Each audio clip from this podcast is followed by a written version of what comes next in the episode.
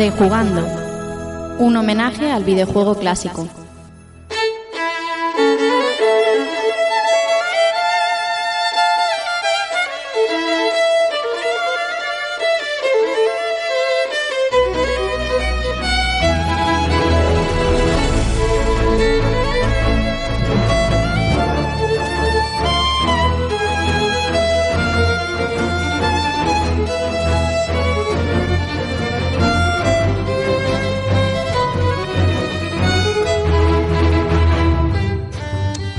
Hola a todos amigos y amigas, gracias por estar esperando aquí pacientemente a que empecemos. Bienvenidos a un nuevo episodio de Rejugando y recibid un saludo de quien nos habla, Rafa Valencia. Estamos en la segunda edición de Retro Santo Domingo, en Orihuela, Alicante, en una edición más grande que la anterior, con más objetivos que la anterior y creo que cumpliendo las expectativas que, se había marcado la organización. Y nosotros estamos encantados de estar aquí otra vez como suele ser habitual este año, hablando de plataformas, a Allende por las Españas, este año hablando de plataformas, y hoy le toca el turno a, a la portátil de Sega, por antonomasia, la Game Gear, que también creemos que merece un programa de rejugando. Y como tenemos muchas, muchas cosas que contar, voy a presentaros a los que van a ser hoy mis compañeros de camino.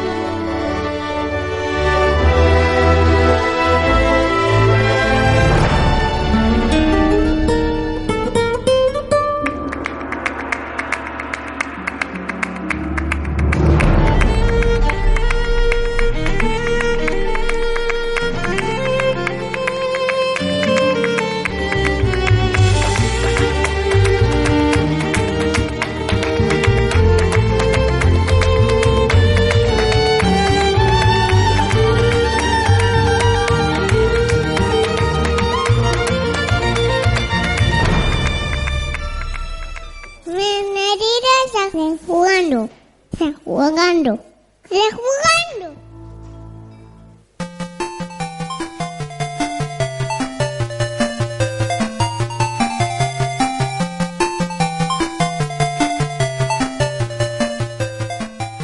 Bueno, hoy empezamos con música de Game Gear, como no puede ser de otra manera. La técnica nos acompaña, así que han hecho un buen trabajo los amigos que nos están ayudando aquí en, en el control técnico. Y voy a presentaros a, a mis compañeros a- aquí a mi derecha. Tenéis al hombre que hoy controla las imágenes, el- un auténtico sabedor de, de Sega, Antonio Serrano, director del Galvadio Studio y más conocido como Keiko. ¿Qué tal, Keiko? Buenas tardes. Hola Rafa y a todos los asistentes hoy aquí en el Retro Santo Domingo. Pues nada, un placer estar aquí hoy, recuperándome del vinito que nos han dado de comer muy bien. Y nada, y esperando ya, listo para romper tarima, que no se nos olvide decirlo. Y preparados para hablar ya de, la mejor portátil, ¿no? Por antonomasia. Aquí empiezan ya tirando dardos y eh, va a empezar la competición en breve eh, con lo de la mejor portátil. Pero bueno, tendremos tiempo y tendremos tiempo de conocer también lo que opinan los amigos, que a lo mejor discrepan de lo que tú dices, ¿eh? Eh, se equivocarían, pero... bueno, en la punta izquierda de la mesa, Israel Salinas, Sicemán para todos los amigos de Rejugando. ¿Qué tal, dice? Buenas tardes, eh, compañeros de Rejugando, público. Pues nada, eh, segundo año aquí en Retro Orihuela y nada, eh, de lujo. No se podía Hemos tenido menos. esta mañana de todo, ¿eh? Juegos, lluvia... De todo, de todo. Hemos tenido de todo. Bueno, José Villanueva, Villa, ¿qué tal? ¿Cómo estás? Buenas tardes. Buenas tardes, pues bien. Recuperado, ¿no? Sí, De- bueno, ahí eh, aún estoy un poco convaleciente, pero bueno, después de estar dos capítulos seguidos sin poder grabar con vosotros, estoy aquí en este Es directo. verdad, estás un poco como... Sí, como estoy out. ausente. Out, out, sí. Bueno, Y estás nada, recuperado. Me, me bien. estreno ya aquí en Orihuela, ya que el Es verdad, tú el no año pasado no pudiste venir, sí, sí, sí. Y nada, aquí a ver cómo va. ¿Te está gustando? ¿Te está gustando Sí, el sí, evento? está- Estupendo. Está de lujo. Bueno, eh, otro compañero del Galvaria Studio que ha querido sumarse eh, hoy con nosotros a hablar de, de esta pequeña gran consola, eh, amigo Narro Navarro del Galvaria Studio, ¿qué tal? Eh, muy buenas tardes. Muy buenas Bien. tardes. ¡Bravo, bravo! Encantado de estar aquí con vosotros. Muchas gracias a, a todos. Y nada, aquí hablar una de lo que, como dice Keiko, una de las mejores consolas, pero no la mejor. Bueno, es cierto, es cierto como se rumorea que has gitaneado un juego hoy, nada más llegar. Y que tengo a Keiko aquí con las uñas clavadas en las manos. Sí, sí, sí. Te has encontrado la oportunidad. Estamos en, en un sitio sagrado, Narro, y has cometido un acto de pecado bastante importante. ¿eh? Pero bueno, se lo, se lo vamos a perdonar hoy porque es su debut y, y queremos que esté, que esté a gusto. Un Street Fighter 2 como una casa de Super Nintendo. Pero vamos. Pero tirado. No te quejes que ya tendrás regalico. Bueno, el caso es que nada, vamos a hablar, vamos a hablar de Gear, pero bueno, eh, decir a grandes rasgos para los amigos que no están con nosotros hoy aquí en el evento que, que, bueno, se celebra en, en- el Colegio Santo Domingo, como el año pasado, un, enclave eh, maravilloso, aparte de sagrado, eh, un, enclave que es desprende desprende no sé sagrado por todos los por todos los por todas las salas a las que vamos no es un poco increíble. Hasta los patios ahí donde están exponiendo es una maravilla es eh, espectacular el, el, el recinto. Y bueno por lo que sabemos eh, de parte de la organización es que se está cumpliendo con, con creces las expectativas que no es otra de la que estamos aquí hoy que es recoger eh, alimentos a cambio de videojuegos, videojuegos por alimentos que lleva el amigo Pablo Avilés y que está colaborando pues la organización ahí con Fran a la cabeza y todo el mundo volcado eh, desde el cocinero hasta los eh, los alumnos que están colaborando muchísimo con el evento y la verdad es que estamos pasándolo bastante bien y nos han dado de comer eh, bien, bien, ¿no, Keko? Algo que decir. Hemos comenzado con una ensalada No muy, muy de, muy de Masterchef, ¿eh? y luego con entrantes y tal, y ese arroz con costra al Ensalada estilo, exótica, ¿eh? estilo Orihuela, cuidadito, ¿eh? Cuidadito. Muy rico todo. Pues sí, eh, escucha, si el año que viene lo montas, nos venimos otra vez a comer. Aunque sea hablar de. Si hay que hablar de, no sé, De Nintendo. Hablaremos de Nintendo. lo que sea. de la, de la Game Watch si hace falta. Por ejemplo. Y bueno, eh, nada, eh, eh, antes de meternos con Game Gear, gracias a los que estáis ahí bajo, a los que estáis ahí, eh, que si no esto sería un poco aburrido, ¿no? Sería charla de café. Hay un montón de amigos ahí esperando. Eh, nada, vamos a empezar a hablar de consolas, ¿no? Venga, vamos a hablar.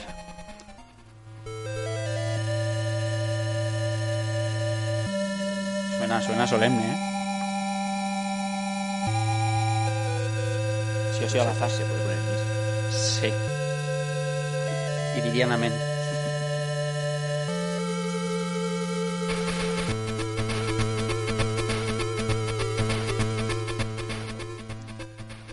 Así a voleo y suena a Sega total. Pues sí, eh, la Sega Game Gear, que fue la primera portátil de Sega, inventada por mm, Makoto Ohara, que, bueno, como todo el mundo más o menos sabe, es eh, realmente una versión de la Master System convertida a portátil. Eh, una pantalla menor, a menor resolución de la que hablaremos hoy seguro, seguro, porque a veces era un poco sacrificado. Pero bueno, a cambio permitía una combinación de colores que era tremendamente potente para la época. Otra cosa que tenía la Game Gear es que notaba sonido estéreo como la Mega Drive, aunque sea por la salida de los cascos. Una cosa que no se usó mucho, pero bueno, eh, en Master System no, era, no había esta posibilidad y en Game Gear, sin embargo, sí. Decir que es la tercera portátil de color de la historia.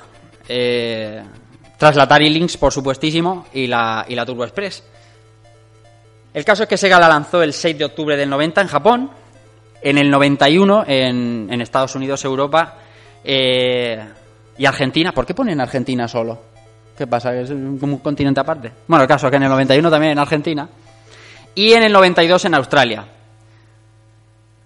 ¿Para qué Sega se metió en el berenjenal de las portátiles? Obviamente, obviamente para competir con la todopoderosa de Nintendo y su Game Boy. Eh, la idea de Sega era simple, hacer un producto muchísimo más potente técnicamente y para ello usaron pantalla color. Pantalla color de 33,2 pulgadas eh, contra aquellas 2 pulgadas monocromáticas que tenía la Game Boy. La idea de Sega era hacerse con el mercado con, esa técnica y una pantalla que era capaz de exhibir 32 colores eh, simultáneamente, que era un, era un logro ¿no? para la época. La Game Gear eh, no cosechó grandes resultados en Japón, como también pasó con sus hermanas mayores, Master y Mega. Eh, así que el esfuerzo de marketing, como pasó con las grandes, fue centrado en Europa y en Estados Unidos, donde la verdad es que eh, sí consiguió un nivel bastante respetable en ventas, sobre todo aquí en Europa. La Game Gear eh, llegó a controlar aproximadamente un 13% del mercado de portátiles. Obviamente mm, monopolizado por Game Boy y sus Game Watch que también contan como portátiles, eh, la Game Watch de Nintendo. Un 13% solo controlaba Game Gear a nivel mundial. El caso es que Game Gear tenía un problema. Bueno, Game Gear tenía muchos problemas, de los que hablaremos hoy, y otras muchas virtudes. Uno de los problemas que tenía Game Gear es que no gozaba del favor de las third parties, ¿vale? Que por, el, por aquella época tenían unos contratos firmados con Nintendo bastante, por lo menos, dignos de, dignos de suspicacia, ¿no? Sí, por lo menos. Eh, entonces, lo que hizo Sega para darle apoyo a Game Gear era, obviamente, explotar todas sus licencias, las, las licencias first party de, de Sega, y convertir, por la similitud que había entre Game Gear y Master System, como el, sistema de procesado con el Z80 y tal, era muy fácil convertir juegos de Master System a Game Gear. Entonces fue esa la táctica principal. Obviamente hay juegos third party, pero no en demasía ni muchísimo menos como había en Game Boy, que en Game Boy era una cosa brutal. Eh, bueno, el caso es que fueron unas ventas diminutas al lado de Game Boy y al final los problemas que tenía, de los que luego hablaremos, como las pilas, los condensadores, las pantallas y tal, fueron problemas, pero, pero de aquella manera, porque, por ejemplo, triunfó bastante más que Atari Lynx, bastante más a nivel de ventas, y fue un producto rentable para, para Sega.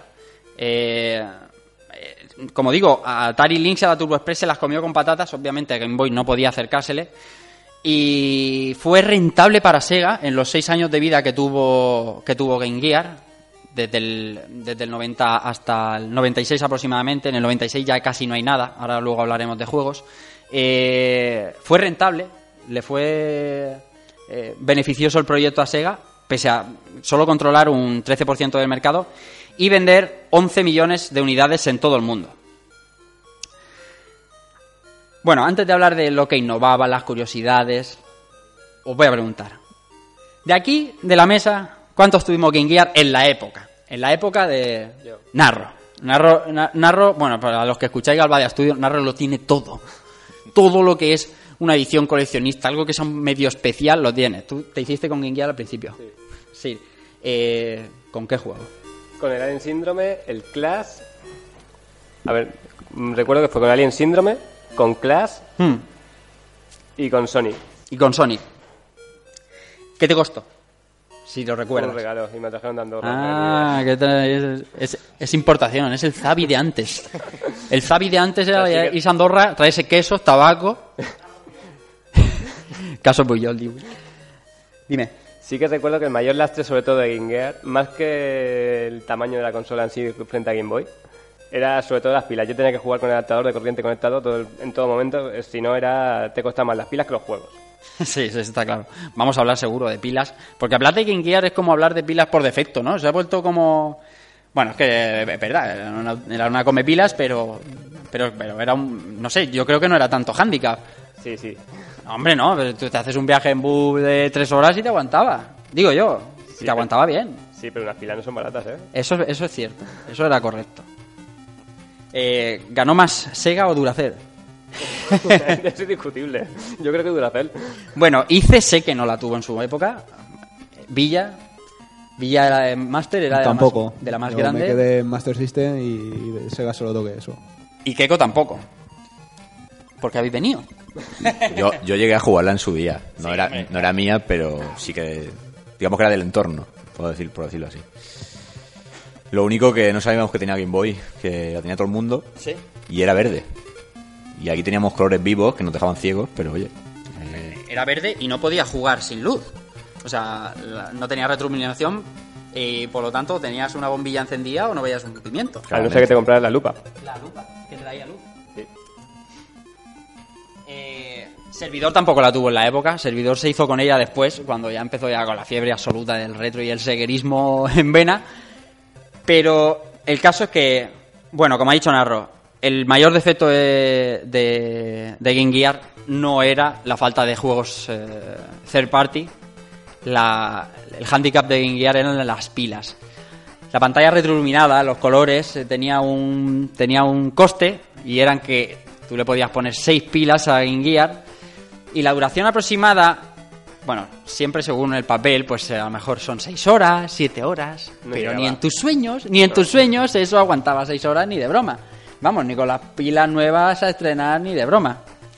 Pero era un hándicap, era, era, era una putada. El caso es que eh, en Japón, en el año 92, sacaron un pack, dos packs, porque las Sí, pilas venían de divididas. dos partes. Eso es, con una pequeña batería de, de níquel cambio recargable.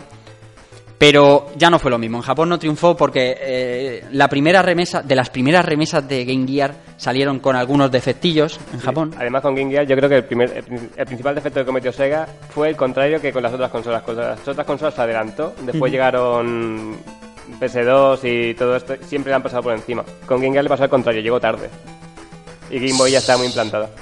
Sí, desde luego, tenía mercado copadísimo.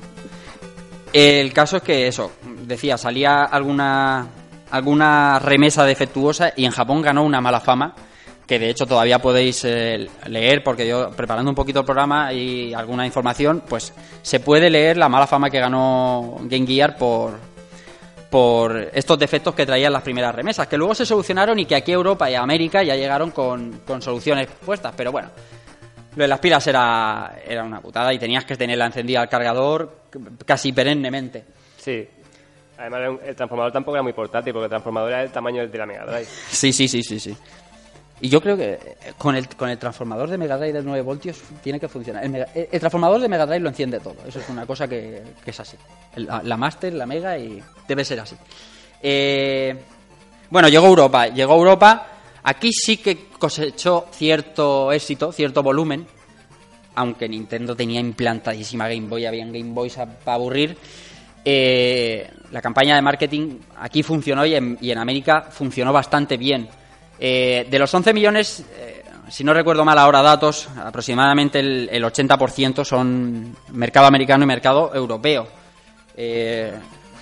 ¿Qué nos dice esto? Que los japoneses son muy nintenderos. Los japoneses son absolutamente nintenderos. Pero eh, increíble. Eso está bien, hombre.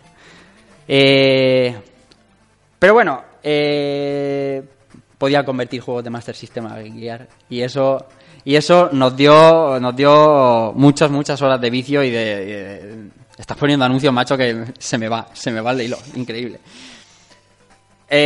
una de las innovaciones que tenía Game Gear aparte de la que hemos dicho que bueno, no era la primera en color ni la primera retroiluminada eh, por ejemplo, el periférico de, de televisión. ¿Quién no ha visto, por lo menos, alguna feria retro Sí. o algún amigo que conoces que lo tienes? que El periférico de sintonización de televisión de Game Gear que se llamaba Game Gear Tuner. Eso lo hemos visto todos y era práctico de la hostia. Eh, Yo recuerdo, sí, yo recuerdo en, en, en, en- Elche, eh, cuando nos íbamos a- al, al chalet, ¿no? A pasar el fin de semana, que allí no había ni, ni, ni- allí no había nada. Y te llevabas tu Telecica en tu Game Gear, le encendías a cualquier enchufe y tira millas, hombre. Se veía de aquella manera, parecía eso el plus, ¿no? Sí, porque era una antena analógica y era pues un poco pobre la cosa, pero por lo menos tenías teleportátil. Incluso, si mal no recuerdo, también había un. Para, para sintonizar radio también. era- Sí, sí, sí, ese mismo valía para sintonizar radio. Eh, hablando antes, narro de lupas. Game Gear tenía una lupa. Sí. Hombre. Sí, sí, sí, sí, la Super White Gear, que era una lupa que eh, hacía lo mismo que hacía la de Super Nintendo sin dar luz. Bueno, hay alguna de Super Nintendo que no da luz. Pero vamos, que básicamente lo que hacía era pues hacerte un poquito más grande, aquellas 3,2 pulgadas, que estaba bien, estaba bien. Yo la he visto también en alguna feria, no en su día, pero a posteriori sí que la he visto. Incluso tiendas, las tiendas clásicas a las que solemos asistir cuando vamos a la feria las suelen tener. Y, y está guay. Otro de los accesorios de Game Gear. Este es importante, aunque tiene handicaps también, como decía antes el amigo Mauri de Retroalba. Es el, el, el Gear Master Converter. ¿Qué es esto? Un convertidor de juegos de Master System para verlos en Game Gear. Eso está, está de miedo, es- estaba genial. ¿Cuál es el handicap? Que la conversión era 1-1, eh, televisión, pantallita. Entonces, hay ciertos juegos en los que los sprites se quedaban diminutos. Ya sabéis que la- los juegos de Game Gear eran como los de Master, pero como si fueran puestos con lupa, ¿no? El plano más corto. Sí, el y el personaje mucho más ampliado. más amplio. Cuando ponías el, el Gear Master Converter, era el juego de Master System que veías en la tele, tal cual lo veías en la tele, en, en un monitor de 3,2 pulgadas. Sí. Hombre, Incluso hay- había algunos que tenían un pequeño scroll para que se viera toda la pantalla. eso es, exactamente. Intenta Entonces- jugar al skip de Master System en la pantalla de una Game Gear. Sí, por ejemplo, decía Mauri, de, como decía Retro Alba, juegas a Rastan Saga en el Game Gear, pues te quedas cegato. Pero por lo menos te daba la posibilidad de que si tenías una sobremesa, una Master System en tu casa, oye, está guay poder convertirlo y ponerlo en tu, en tu Game Gear, en tu portátil y llevártelos por ahí. Es, es una buena idea, lo que pasa es que... mm, Esa idea yo creo que la implementaron mejor en Mega Drive. sí, claro, el Master Converter, eso es gloria Eso bendita. Era como tener dos en una. Gloria bendita, para los que no estuvimos Master System como tal, para nosotros fue la, la leche. Eh, bueno, eh, el juego por antonomasia de Game Gear, ¿tú cuál dirías que es, Narro? Para mí, No, no, para ti no. ¿Cuál es en sí? ¿Dirías Sonic? ¿Dirías, no sé, como el Alex Kidd de, de Master System? el Sonic. No. Para mí fue el Sonic. El juego que, que- que intentó hacer la competencia vastísima a Game Boy fue Columns. Ma- maravilloso Columns venía de serie, eh, bueno, en las primeras ediciones, sobre todo en Japón, venía de serie con, con Game Gear. Y el objetivo era claro. Game Boy tenía Tetris, nosotros necesitábamos nuestro, nuestro ju- juego de puzzles y Columns era la respuesta. Eh, de hecho, es eh, de los juegos de los 90, que ahora los comentaremos, eh, el primero Columns, el primero y, eh, con eso, con solo la, la- la intención de hacer la competencia directa a, al Tetris. ¿Lo consiguió? No. Pues seguramente no. Yo soy muy amante de Columns, la verdad. El Columns de Mega Drive, el Columns 1 y Columns 3 para mí me, me, me gustan, me gustan bastante más que Tetris. No porque sean de Sega ni porque Tetris esté en Nintendo ni nada, simplemente porque la mecánica de juego me gustaba, pero que, que triunfó, vamos, nada. Nada, de hecho hay gente que aborrece Columns como la leche. Me llevo a una entre Columns y me quedo con Clash antes que con Columns. Sí, sí. Antes estaba viendo aquí a Keiko, estaba poniéndonos un poquito de clacks aquí, y eso, eso tiene vicio, ¿eh? Y eso tiene dolor de ojos. Sí, también. Es que estamos viendo, amigos, una pantalla de Game Gear a, a- a tamaño proyector aquí en Retro Santo Domingo y es un poco dolor. Pero mira, mira el Columns, gloria bendita, hombre. Yo que soy un poco daltónico, menos mal que las figuritas tenían formas, porque eh, el naranja y el amarillo para mí es una cosa abstracta. Pero bueno, eh, voy a hablar de juegos y voy a hablar de los juegos de lanzamiento que en el 90 fueron el Columns, como decíamos, Wonder Boy, el Axe Battler, que era el, de Golden- Axe, la segunda parte de Golden Axe, un Pengo, una adaptación del Pengo clásico de Sega, y Super Monaco GP, que oye, para, para ser lanzamiento no está mal, tiras de tiras de, de lo que tienes, de las licencias que tienes en Sega, y, y bastante bien. El Wonder Boy era gloria bendita, ¿eh? Sí, sí, sí, sí, sí, sí. La verdad es que sí.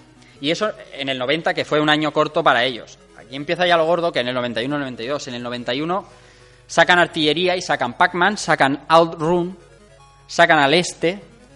Fua, a este, este. madre mía. Magra. Ninja Gaiden, el Lucky Dime Capper, que es el de Starring Pato Donald. El Paperboy, madre mía. Rastan Saga, como decía, Shinobi, Space Harrier y Sonic. Es decir, habían versiones de juegos de consola superior, de consola más grande, para, para Game Gear y para vender Game Gears, que era de lo que se trataba, ¿no?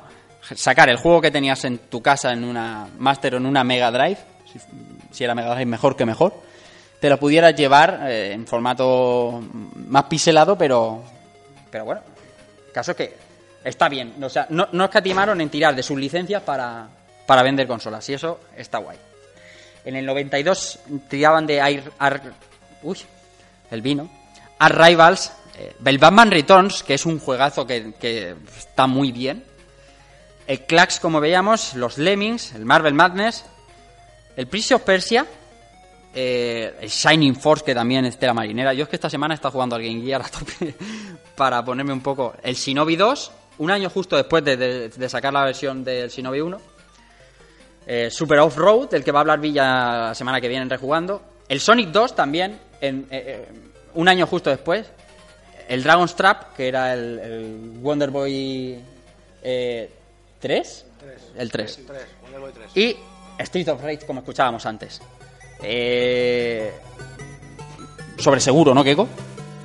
Títulos grandes todos. Claro, apostar por estos juegos era por lo menos asegurarse una- un cierto número de ventas y, y- y éxito, ¿no? Porque eran los juegos que, que en sobremesa todos queríamos catar y si te los puedes llevar eh, de viaje, quien dice de viaje dice al váter también, ¿por qué no decirlo? Pues, oye, Ahora somos muy de... ahora somos muy de escatología jugable, ¿no? No, no, Pues pero que nos llevamos el móvil al bate y jugamos a... Por eso.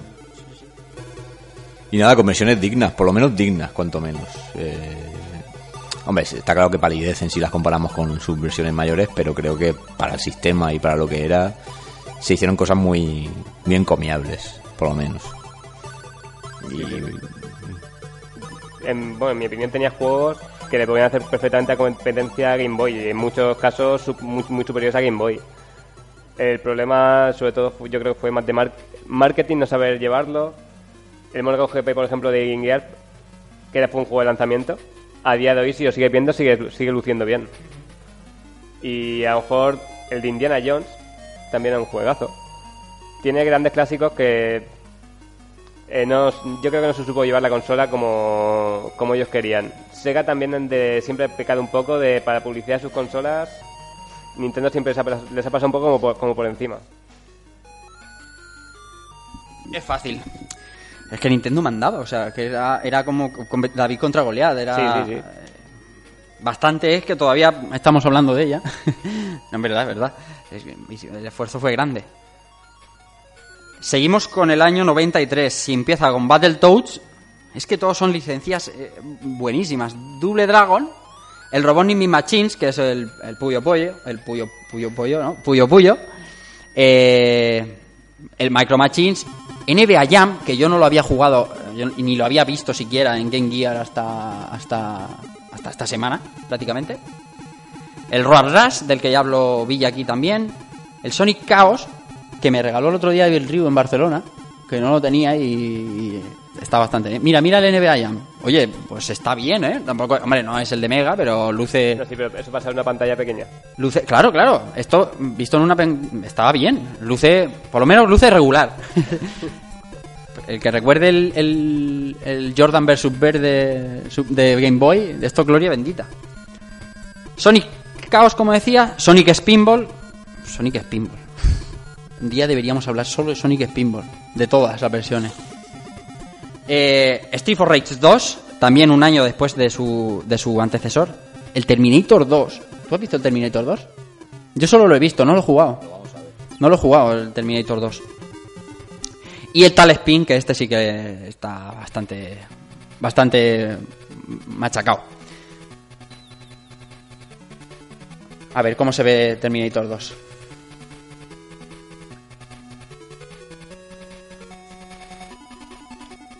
Ahí está. Es como un cabal. es como el Rambo de PS3. Como el NAN. Como el Rambo de PS3. Es como el Nami. On Rails. Tiene eh, el mejor, el mejor. Eh, año 94. Y, y- y nos quedan dos porque solo mm, sacaron juegos como Dios mandas hasta el 96. En el 94, Buble Buble, Aladdin, Echo de Dolphin no podía faltar. El Rey León, que también se ve bastante bien. Mortal Kombat 2. Samurai Shodown. Primal Rage. Sonic Triple Travel, que también está muy guapo. Sensible Soccer, mira, ahora Rafa, Rafa Dieguez de Reto Alba ha salido. Sensible Soccer para Game Gear y el X-Men, Keiko. O sea, de, aquí, a- aquí este año hubo licencias de las que a ti te motivan. Mortal Kombat, Samurai Shodown, eh, Sensible Soccer. Caso de estamos viendo de Mortal Kombat, eh, no se, se atrevieron para hacerlo en, en Game Gear, cosa que en NES no se atrevieron a imbuirlo dentro de una consola de 8 bits y en cambio en la, en la Game Gear lo consiguieron y, y con un resultado yo creo que bastante favorecedor, cuanto menos. ¿no? Sí. muy digno. En- eh, ¿Puede ser que hubi- hubi- hubiera una versión del New Zealand Story? Sí, la había, la había. Aquí, la- la selección de juegos obviamente no he puesto todos, son alrededor de 300 títulos y hora y media no, pero hay una versión del New Zealand History, es un poco chusquera, ¿eh? No, estás- no, no recuerdo haberlo visto tampoco. Pues sí, es un poco chusquera. Yo eh, sí que la había visto cuando preparamos el especial el año pasado en New Zealand History y estuve jugándolo. Y es un poco... Claro, ¿qué pasa? Que también habían versiones del New Zealand History en Commodore, eh, por ponerte un ejemplo. Y esto, esto sí que es infame. Pero, bueno, bien. eh, año 95, Busta Move, el, el Buble Buble, que obviamente era, estaba, estaba de modísima.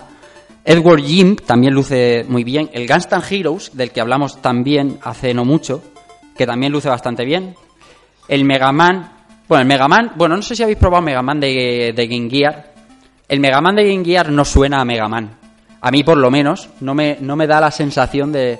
Está jugando un Mega Man, porque obviamente la jugabilidad es la misma, pero no suena a Mega Man. Y para mí, Mega Man es sonido también. Sí.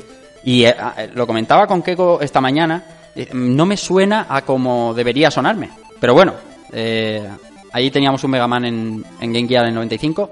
Teníamos Ristar, teníamos Sonic Drift y Sonic Labyrinth. Ya tirando ahí a saco de, de lo conocido. Y en el 96 solo he destacado el Sonic Blast. El Sonic Blast es el, el Sonic 3D Freaky's Island de Mega Drive, infamísimo. Bueno, En Mega Drive ya era malo. pues sí. Eh, hay una versión para Game Gear. Eso sí que suena. Buah, es una locura. O sea, quieren explotar tanto el chip de sonido que al final no suena bien nada. Es todo como, como muy compactado y tal. Y no, no, no gusta nada. Y el Panzer Dragon Mini. Que ya, es que ya año 96, Panzer Dragon ya estaba por ahí. Sí, sí, sí. sí. Panzer Dragon Mini. Es que ya estaba por ahí. Es que en el 96. Oye, darle 6 años de soporte a, a Game Gear es, está bien, o sea, no, en, en Sega sobre todo. Tenéis que pensar que se, llevaba se llevaba a mezclar con PlayStation 1. Claro, claro, claro, Saturn y había... eh, eh, cuando hablamos de que Sega da soporte 6 años a una consola, es mucha tela, porque los que amamos eh, Sega desde el principio sabemos que 32X tuvo un año de soporte. Un año de soporte. Y, y Mega- los, juegos, los juegos los puedes contar con la mano. Eh, eh, bueno, aquí, aquí, Aquí sí, aquí, aquí. sí, aquí sí. Mega CD, que es un- un- una brutalidad aquí en Europa. Hombre, los años de soporte quizás sean dos, tres como máximo. En Japón es verdad que hay una, una brutalidad de juegos buenísimos. Aquí en Europa también hay algunos, pero no tantísimos. Sí, pero Mega CD sí que tiene un catálogo Sí, sí, brutal. Pero eh, fue un espacio de tiempo re- relativamente corto. Sí. Porque claro, eh, se, se le trató como un periférico. Exactamente, exactamente. Y sin embargo, a este a esta Game Gear, o Project Mercurio que se llamaba, le, le dieron seis años de soporte y eso en Sega es, es bravo. Eh, seguramente, no sé vosotros si, si habéis tenido, alguno de los que tenéis en el público, ¿habéis tenido Game Gear desde el inicio? ¿Sí? Venga, atrévete y sube y cuéntanos un poco. Sí, hombre, tenemos aquí un micro inalámbrico y todo, hombre, cuéntanos un poco de cómo, cómo, Si cómo lo viviste. yo. Nada. Acerca del microvilla. Que nos cuente aquí un poco el amigo que también no paramos aquí nosotros de hablar. Parecemos No, famosos. Encantado de poder participar en vuestro podcast. ¿Qué tal? ¿Cómo te llamas? Gracias por venir, Antonio. Antonio. Eh, dime, cuéntame, cuéntame cosas de tu experiencia con Game Gear. Mm, Bueno, la conseguí de una manera bastante curiosa, la verdad, ver. porque eh, un amigo, eh, yendo al instituto, me la vendió precisamente por eso, porque las pilas estaba cansado de comprar No pilas. me jodas. o sea, fue un poco anecdótico. Y la verdad es que me la quedé y me encantó porque entre esos juegos sé que me quedé con el Wonder Boy. Y la tengo hasta ahora. Hasta ahora la tengo y está ahí en un armario no tan grande como el de Narro. Es más grande Pero que yo lo he visto. ¿eh? Pero ahí guardadito, guardadito está. La Game Gear con mucho cariño, la verdad. ¿Tu ¿Y algún pantalla sigue viva? Sí, de momento sí. De momento sí. ¿Y algún título a destacar que destaques tú de tu colección o de los que tú hayas jugado que, que te llame la atención aparte de, de Wonder Boy? Pues Batman, por El ejemplo. Batman. También eh, un juego que me gustó mucho que no es muy bueno, no tiene muy buena nota, Chacán. El Que, Chacán. que creo que era Chacán. español, ¿no? Ojo, ¿Puede ser los programadores? Ahí has dicho algo, ¿eh? Sí, Chacán lo tengo también. Y La gente- de- alguna gente lo tiene como muy mal en Mega Drive lo tiene como mal juego y de eso nada Pásatelo. tienes huevos Pásatelo. te lo pasas yo la verdad es que en Gear lo disfruté mucho. En Mega Drive no lo tengo. No lo tengo. Y que recuerde, pues, alguno más como el Indiana Jones, lo tengo sin abrir, la verdad es que ni he jugado. ni lo he jugado, por falta de tiempo. tú, de- tú narro del Indiana Jones eh, sí que lo has pasado ¿no?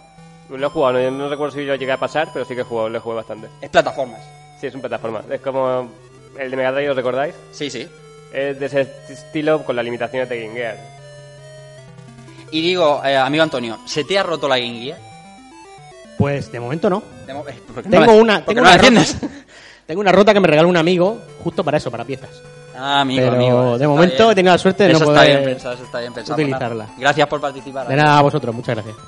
Preguntaba lo de que si se le ha roto porque eh, hay una cosa que, que Gear tenía. Y es que los famosos condensadores, ¿vale? Los que estamos un poco más en el, en el mundillo, sabemos que hay ciertas consolas que son un poco de... que tienen una duración limitada. Game Gear sin duda es una de ellas.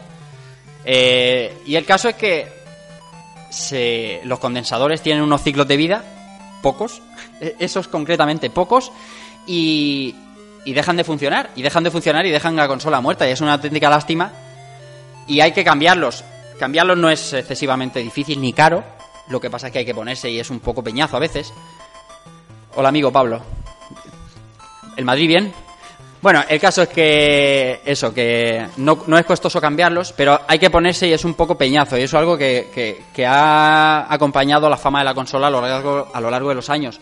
Eh, el caso es que, que los cambies no te asegura que no los tengas que volver a cambiar. De hecho, lo que yo tengo están cambiados una vez y está pidiendo casi a gritos que, que, que los cambiemos otra vez. Eh, hay gente que tiene ojo biónico.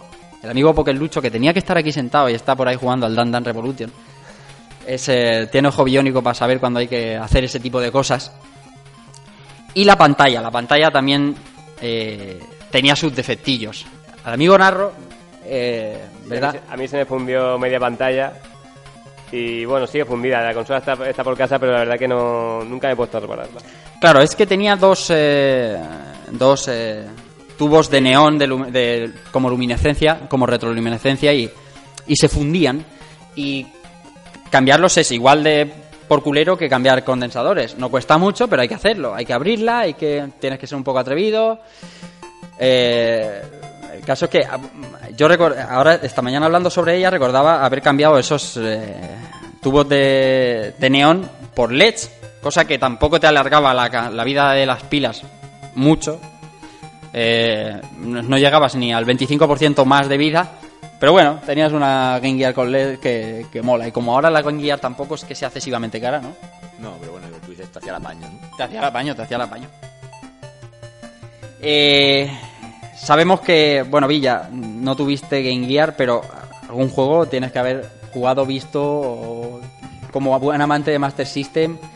¿Con cuál te... Tienes una cara de enfermo que mueres, ¿eh? Es increíble. Pues así estoy. Bien, bien. ¿Qué juego? ¿Qué juego hablamos? Pues recuerdo cuando hicimos el Ninja Gaiden, Sí, sí. que le di también a Ninja Gaiden de Game Gear. Por cierto, muy, muy bueno también. Sí, sí, sí que lo es. Una pasada. Y ahora, preparando el Off-Road, también le, le he dado y es lo que te decía. ¿Y que qué tal? Yo no lo he probado. Está muy bien, está mucho más di- jodido que jodido difícil que, que el de Master. Qué bien hablas. Lo intento. y la verdad que lo que te decía que, que usa el pequeño scroll para mostrar lo que es todo, todo el circuito. Al tener la pantalla tan pequeña, Se no- va moviendo, ¿no? claro, se va moviendo un poquito y así muestra todo el circuito. Y la verdad que está, está muy bien. Uno de los grandes, como ha dicho Narro, Sonic es uno de, los de los buques insignias también de Game Gear, porque salieron tropecientos, salió Sonic 1, Sonic 2, Sonic Chaos, le cambiaban los nombres, en Japón se llamaba Sonic and Tails, eh, o sea, una auténtica locura de Sonic, Sonic Labyrinth, Sonic Drift, Sonic Drift 2, eh, explotación máxima de la consola, de, en la consola de la mascota, pero juegos buenos, ¿eh?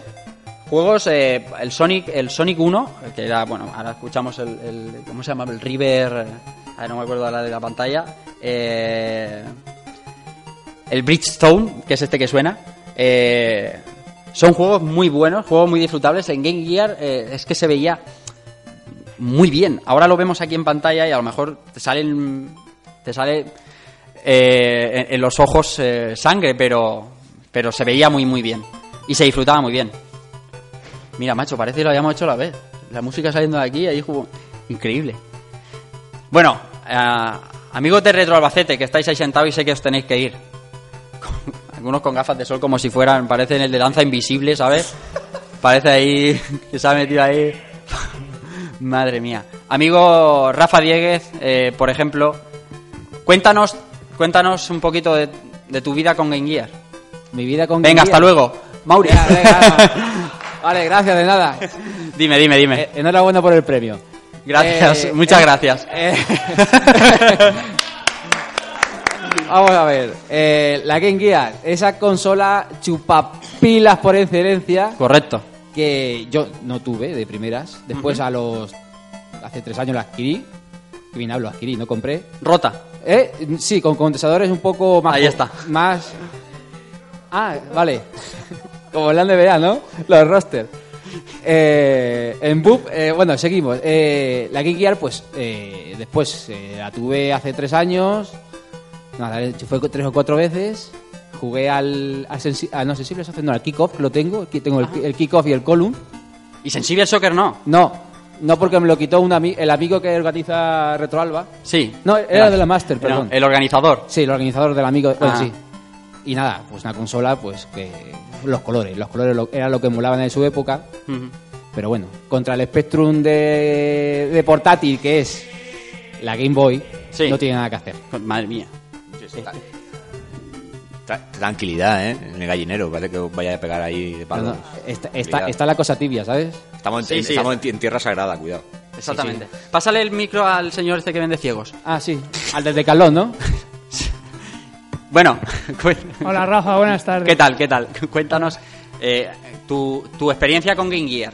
Aunque sea de tocarla con un palo. Eh, yo tenía un amigo que era rico. Sí. Entonces él, yo me iba a su parcela y él me dejaba la Game Gear. Y yo jugaba al Game Boy, dos minutos, se acababan las pilas y entonces ya se la pasaba a él que cogía el cargador y ya no lo soltaba. Esto es así, esto es...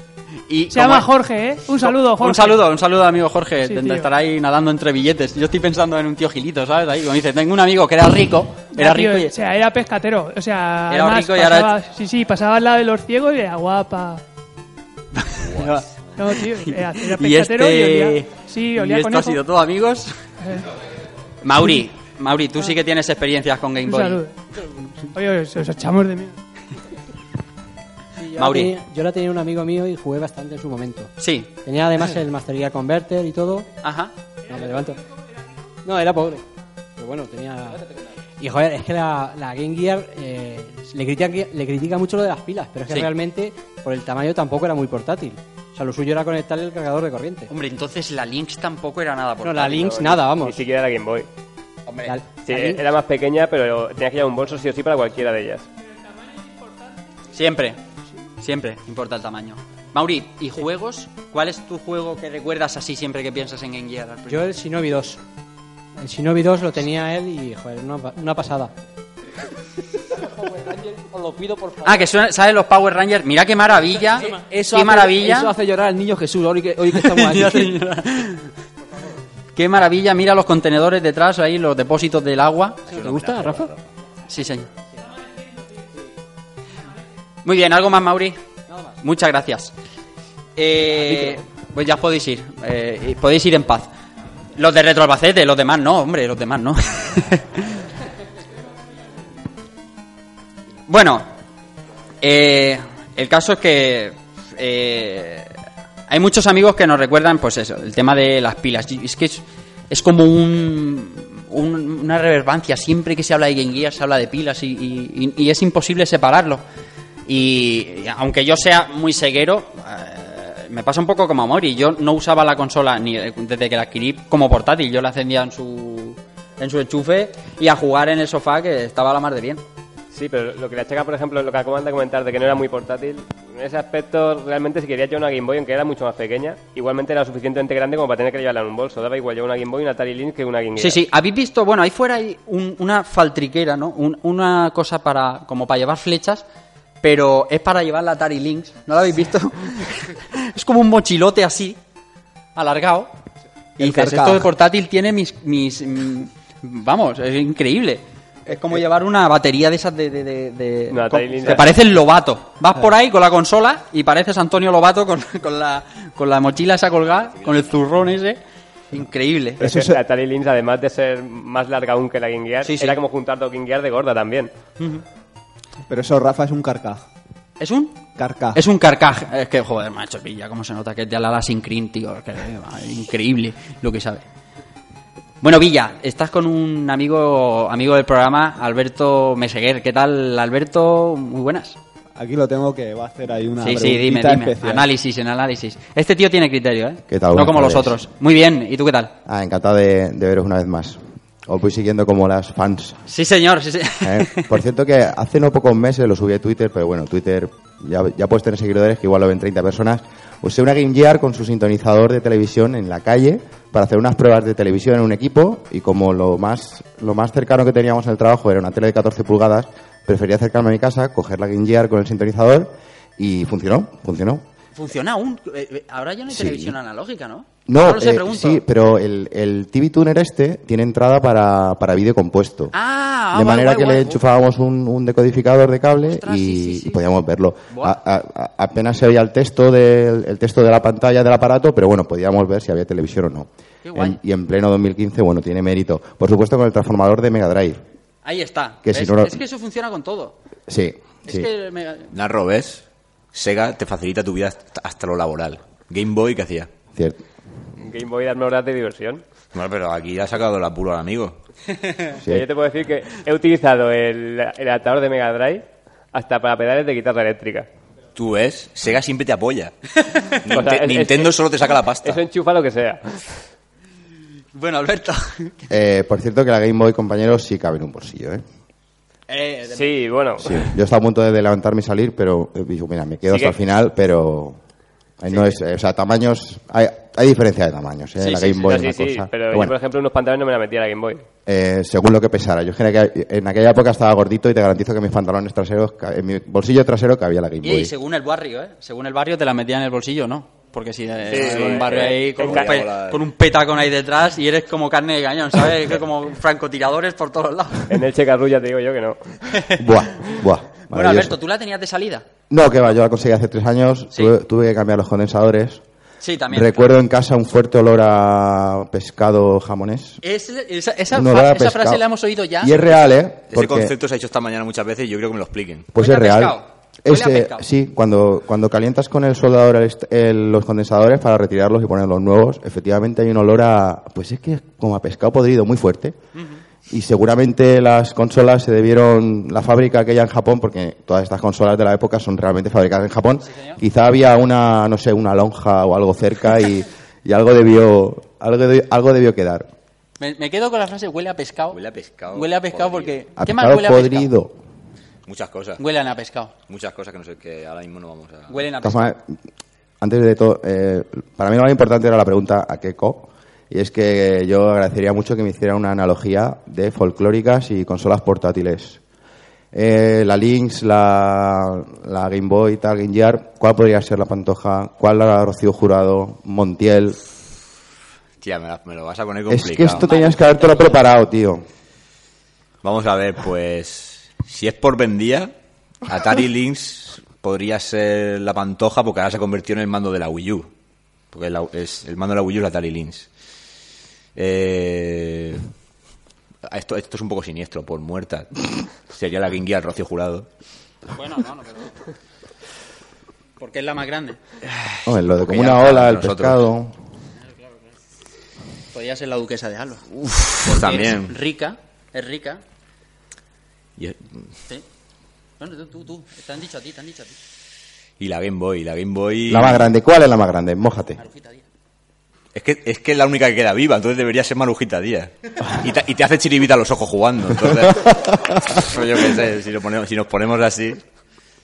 Pero, mira, para el blog de Rejugando habrá que hacer un articulito de fol- consolas folclóricas. Lo me- veo, lo veo. Me ha dejado así el amigo Alberto. Sí, sí, sí, sí.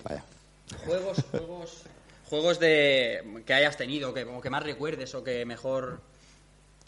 Es que mi experiencia es poca, porque eh, la chica que me lo regaló, sorprendida, dice, ay, eh, yo, ¿cómo que no funciona la consola si llevabais sin, llevaba sin usarla de 10 años? Pues no, amiga mía, la consola no funcionaba. Eh, juegos habían pocos, había un cartucho 4 en 1 que creo que venía con la consola, conseguí el Columns, conseguí uno de naves, eh, pero no, todavía no he encontrado el juego de mi vida. Llegará, porque he visto por ahí, mira, por ejemplo, el Street of Rage este tiene bastante buena pinta, el Ninja Gaiden también. El problema lo que estoy viendo es que siempre los juegos tienen los sprites muy grandes, no sé por qué. Es lo que te decía, hacen como un, un efecto zoom a, lo que te- estamos acostumbrados en Master System.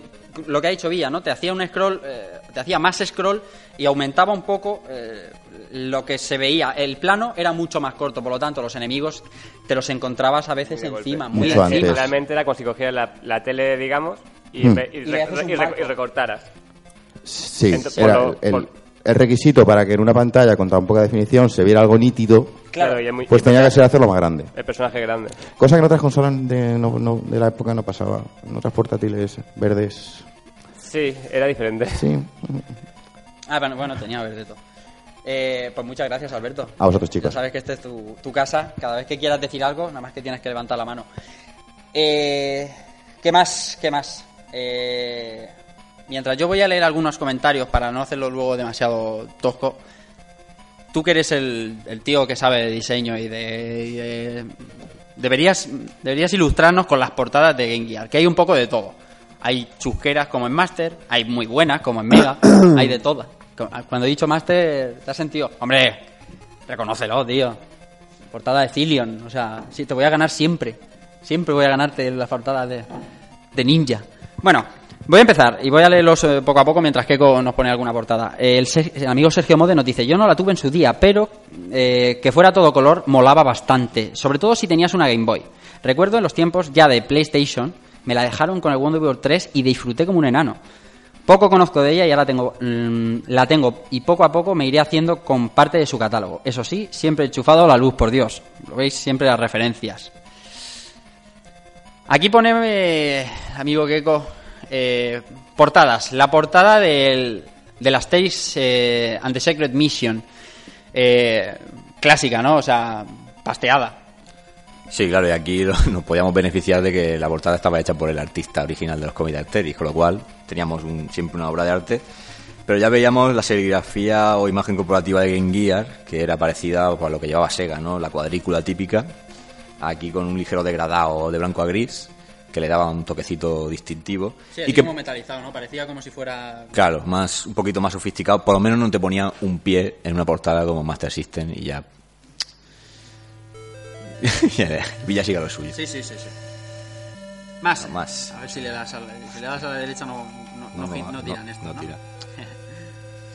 Tú seleccionas todas ahí. Es que estamos con un Mac. Amiga Igone, Albert y, y José Manuel Cristóbal, que no están aquí. Estamos con un Mac ahí peleando, ¿no? Bueno, cuidado con lo que tenemos. A ver. Cuidado. Chicago Syndicate. Chicago Syndicate. Me acabo de, de quedar un poco flipado porque vamos a establecer, yo es algo que desconocía por completo, pero tenemos en la portada a Larsen Tyler, que es el, uno de los personajes de Eternal Champion. Cuidado. Y no sabía que tenía un spin-off o un juego suyo. Con juego de mafia, con un Hammerhead ahí detrás parecido al villano de Spider-Man. Bueno, aquí tenemos también la, la imagen corporativa más occidental que se optó después de, de Game Gear, que era el, el margen de color violeta, rosa, con, con el nombre de Game Gear, y que ya le daba un toquecito un poquito más, a mi gusto, más comercial, de cara, Sí, sí, o ya- más llamativo.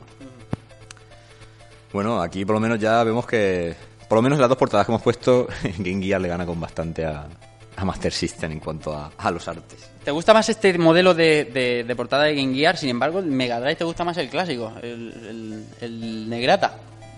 Sí, porque el, el negro siempre estiliza. Ah, Entonces, No, era una duda que... Nos dice Ernesto Nosa, muy buenos recuerdos de esta consola, aunque tengo que tengo aún en mi poder y funcionando como el primer día. Con lo que me costó pasarme el primer board del Sonic 2. Bueno, el Sonic 2 tiene, tiene mandanga ¿eh? en es- y en Master también. Eh, puto a la Delta. Eh, eso es así. No sé si estuve, eh, no sé si estuve unos dos meses dándole a ver si era capaz de pasármelo, el primer board del Sonic 2. hostia. El día que los pasé estuve semanas hablándole de la hazaña a mis amigos. Lo único malo quizás es que había pocos niños que la tuvieran en su poder para cambiar juegos y que mientras, mientras otros jugaban a Game Boy en la calle, yo no podía nada más que estar enchufado a la corriente en casa. Es verdad, pero yo no bajaba a la calle a jugar a la consola, te lo digo en serio. De hecho, no lo he hecho en mi vida. Ni, ni, ni, es que no, bueno, no he tenido DS, ni 3DS, ni... Es que yo bajaba a la calle, primero a jugar, luego no, luego a ligar. y claro, a jugar a la consola no, no me entraba en mis planes. No, no era un hándicap para mí lo de las pilas. Más portadas, Keko. Estás ahí haciéndote con el Mac, ¿eh? Ya, ya controlas. ¿Qué más? Vamos a ver, pues tenemos el que para mí es el mejor juego que tiene Game Gear de lucha, que es el Fatal Fury Special, con una ilustración que si no me equivoco es dedicada para este juego, no es tomada de ningún otro de los títulos de la saga. En la que vemos a los tres principales protagonistas, más Mai Nui, que era el reclamo femenino que SNK instauró como Chun-Li en Capcom. Y al amigo, al amigo Kiss Howard, que ahí el amigo Ice tiene que, tendrá que decir algo de este, de este personaje. Pues la verdad es que es de, de todas las portadas que tiene Gear, para mí es la que más personalidad tiene, ¿no? Porque, por desgracia, ahora tanto los juegos de Game Gear como las portadas casi todas vienen traídas de Master System. Pero esta portada, pues, eh, para mí es personal, muy personal. Este es el Evil G's, este... ¿Y tienes que decir de por la desgracia? No, no. es que Por yo- desgracia. Yo, yo pez aquí, yo en esto de Fatal Fury, Kyo Fighter... Lo han pez. pintado de lila, pero no. Pero no es Evil, ¿no? Ah, chusta. ¿Qué más? Vamos a ver, pues también teníamos eh, Eso publicidad. publicidad típica de la época, ¿no? En las revistas de los 90, Superjuegos, Hobby Consolas, en la que veíamos el... La, la analogía más fácil, poner un camaleón Está bien traído, está bien traído. una. Está bien traído ahí, hombre. Y, pero cuidado con el lema a la derecha, bienvenido al próximo nivel, que estuvo estuvo ahí un tiempecillo vigente, ¿no? Con, con el tema de Sega. Nada, pues lo típico, aquí también esta publicidad a mí me suena un poco tardía también, ya era ya, estamos entrando ya Sí, en una época sí. ya Seguro. casi casi PlayStation diría yo. De hecho, el juego que se ve en esa portátil es, el, Aladdin. es, es Aladdin. El Aladdin no, no salió, no salió de primeras. Como, como hemos contado antes. Ahora te iba a preguntar, ¿te acuerdas del anuncio este que es Pablo, que Pablo Vilés, que es muy pesado, muy pesado con las conferencias estas que da, que es muy pesado, que siempre es la misma?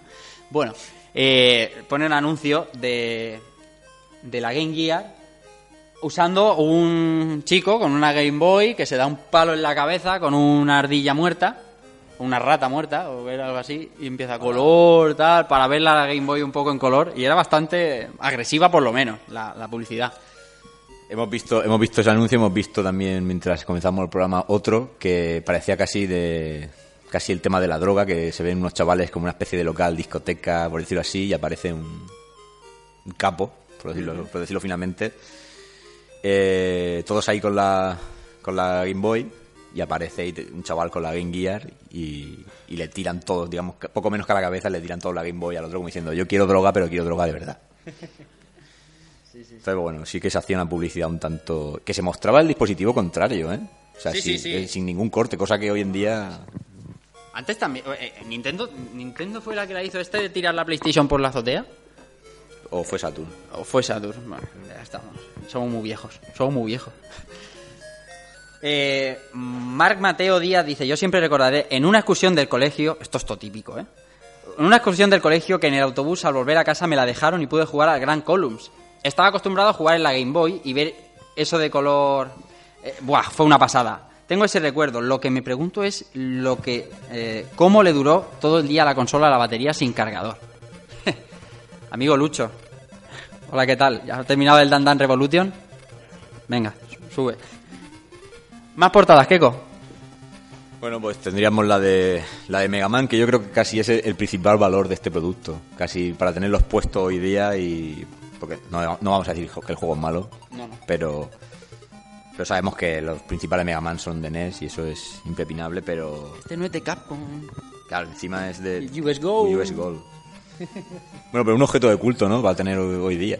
Y pagarte la jubilación, de paso. Sí, sí, sí, sí. A cambio, yo he dicho, a mí no me ha gustado. ¿Tú sabes el Mega Man de Gear? Sí, está guapo. Pero suena... Suena a hambre. Suena mal. Suena muy... muy no suena a Mega Man. Para mí, ¿eh? Ya, pero comparado con los de Game Boy, da el pego. Es que las comparaciones es que siempre son odiosas. Aquí todo el que sube al palo a la Game Boy. Bueno, amigo, este, el amigo eh, Luis Miguel Mayor, eh, Lucho, por si no lo conocéis, mm, desarrollador de 1985 alternativo. Eh, bueno, cuéntanos un poco tu experiencia con Game Gear, que aquí ya todo el mundo eh, va contando la suya. Nada, disculpa el retraso, lo, lo primero, lo siento. Como Leticia Sabater, dime. Nada, pues... Nada, tío, yo me recuerdo mucho de jugar a la Game Gear y flipar con ella cuando iba al Prica, tío, en los típicos kioscos estos que estaban, estaban puestas. Tenían la mala costumbre de ponerla siempre con el maldito Columns, pero no sé, ya... Pasa el Column. Columns es maravilloso. Tío, era el quiero y no puedo de Sega al Tetris. Claro. O al Puyo Puyo, pero da igual. Estaba ahí. Pero no era el Tetris, tío, yo lo siento. Pero molaba mucho por el tema del colorido, la música estaba muy chula. Pero vamos, que hubiera preferido, no sé, un Sonic o algo así más chulo en las típicas demostraciones. Pero vamos, que ya te indicaba de, mira, esto es como se ve la consola, se ve. Tiene luz, tiene color. A ver si la pilla la indirecta. Y ya, ya solo con eso ya se notaba la gran diferencia que había con, con Game Boy. Y total, como ahí lo tenían puesta sin pilas, Sí, claro, ahí estaba cargador. se, se veía perfectamente. Y luego, pues nada, de, de tenerla amigos, sí que jugué bastante con, con ella, lo típico Sonic, al Wonder Boy, que era una pasada, el, el primer Wonder Boy, la Game Gear. Tenía un amigo y, y era una, una maravilla. También otros juegos que tenían amigos, el, el Aleste 2, que me parece que es una maravilla. Y también de los que te pagan la jubilación hoy día, si lo tienes. Yo te digo, de jugarla en casa de amigos y cosas así, yo desgraciadamente no tuve la suerte de tenerla en su día, la tengo ahora. Claro. Lo que compensa. Por eso el tema de pilas y todo eso no lo he tenido que sufrir, gracias a Dios. Hoy día hay una cosa llamada transformador, que está muy bien. Entonces te... De Mega Drive, como decía el amigo Alberto, que funciona con todo. Exactamente, tío. Funciona hasta en la Super Famicom. Funciona la competencia, eso es una maravilla de, de- de cargador. Sí, sí, sí. Por eso que la excusita del tema de las pilas y tal, yo no, yo nunca se lo encontré, tío. Es un, un trasto tan grande para ir jugando por la calle. Este es de los míos. Este parece yo, parece que hemos hablado antes él y yo. es de los míos, es de los míos. Sí, sí. Bueno, algún juego con el que te quedes mm, especialmente. Pues aparte de Sonic 1, que me parece una pasada y muy divertido, incluso superior en algunas cosas al de, al de Mega Drive, muy, muy diferente. Eh, pues eso, el, el Aleste 2 que he comentado, sobre todo los, los Shinobi, ¿Verdad? Sí, sí, sí. que sí. me parecen una auténtica pasada. El Shinobi 2 de lo mejorcito del sistema. Eh, pues eso, los Wonder Boy. Por catálogo no se puede decir que la consola se queda a las casas. No, no, no, desde luego. No puede competir tal vez con Game Boy, Posible. pero Posible porque no había nadie tampoco detrás. No estaba una Konami o una Capcom tirándote juegos a la cabeza. exactamente, pero vamos, que yo creo que Sega la, la surtió muy, muy, muy, muy bien. La verdad es que sí, mira, otro de los juegos de Sega, de Sega... eh, Esto es portadaca, portadaca. Y, y una de las rarezas ¿no? que tiene Game Gear, que es el Virtua Fighter Animation, eh, inspirado en la, en la serie que apareció de, de anime. Curiosamente, la portada está hecha por un dibujante americano, en vez de aparecer una imagen promocional de la serie, propia- propiamente dicha. Y como curiosidad, pues bueno, está, está dibujada por el, mismo artista que, sacó unos cómics que llegaron incluso a España de Mortal Kombat, una serie limitada que se hizo, americana. Y bueno, otra de esas rarezas que tiene Game Gear, que cuesta, creo que cuesta bastante encontrarla. No tiene nada que ver con el de Virtua Fighter que luego apareció en Mega Drive, no tiene nada que ver. Pero si nos vamos a una portada de hombres y de juegos de lucha, no nos queda otra que... Este, este juego está totalmente nominado a la lista de los juegos malos de la. De, vamos, en la historia de los No videojuegos. sabes apreciar, Mira. no sabes apreciar, No, no, no, tiene no, buen no, gusto. Shaquille O'Neal. Y sí. Shaquille O'Neal del baloncesto, lo que tú quieras. Shaquille O'Neal con películas como Shazam o Steelman. El Eso es como poner era a Mickey horrible. Mouse. Eso es como poner a Mickey Mouse tirando cames, tío. No. O sea, no. Era un derroche de imaginación producido Malísimo. por Shaquille. O'Neal. Malísimo. Pero, De- tío, de- hecho de por to- Delfín, tío, con el, usando el motor del flashback, ¿qué puede salir mal? Claro, si es que con unos personajes sacados de los peores pesadillas de... Es que... No sé, de la duquesa de la, Alba. la chica gato tenía su cosa, tío. Una chica gato. Eso vende. Tenías un mapamundi también para ir por ahí. Es que lo tenía todo este juego, Claro. yo no sé, que es maravilloso, joder. ¿Habéis visto la, la nueva versión del Shaq Fu? Yo quiero ya entrar al crowdfunding ese. Vi la noticia y me asusté. Eso es gloria bendita, o sea, músculos, o sea, eh, Everywhere. es increíble. tío. Además, Shaq Fu tiene un legado ya que aparece, o sea, Shaq Fu, Shaquille O'Neal, que aparece hasta en, lo- en los NBA 2K. Aparece como hecho en 3D en, como periodista, que te comenta la- lo- los partidos que tú haces y tal, y, y los resultados. Nadie puede, puede decir nada en contra de Shaquille O'Neal. Es unas. Además, también salen los VG Awards y todas esas. Cada, vez que lo llaman están todos los sarados de los videojuegos. No te creas que no, ¿eh? Le gusta ¿Cómo, cómo se nota que le han dado al vino, eh, Villa? ¿Qué qué? ¿Qué qué? Que habéis dado al vino demasiado. No, no, si no es el vino, es que hemos dormido. Hemos grabado el Galvadia Studio hasta las 4 de la mañana y estamos aquí, ¿sabes? Esa, esa fu... Cada uno defiende lo suyo. Madre mía, eso es portadaca. Sí, a mí Sí. me. Es que no eres nada japonés, tío. Tendrías que irte a vivir a América. No, sí que mola, lo único que es un estilo manga de también de los tiempos, ¿eh? Claro. Ahí, Vale. suena, ahí ves ahí ves Reina y Gaudí. Sí, ves el me la has Bayer, quitado, me la has quitado, me Reina la has quitado. Gaudí claramente. Y Pelico de Ranma y... Sin Inforce, a todo esto, estamos aquí. Bueno, pues otro clásico, ¿no? De Sega en general, el tema de, de RPG.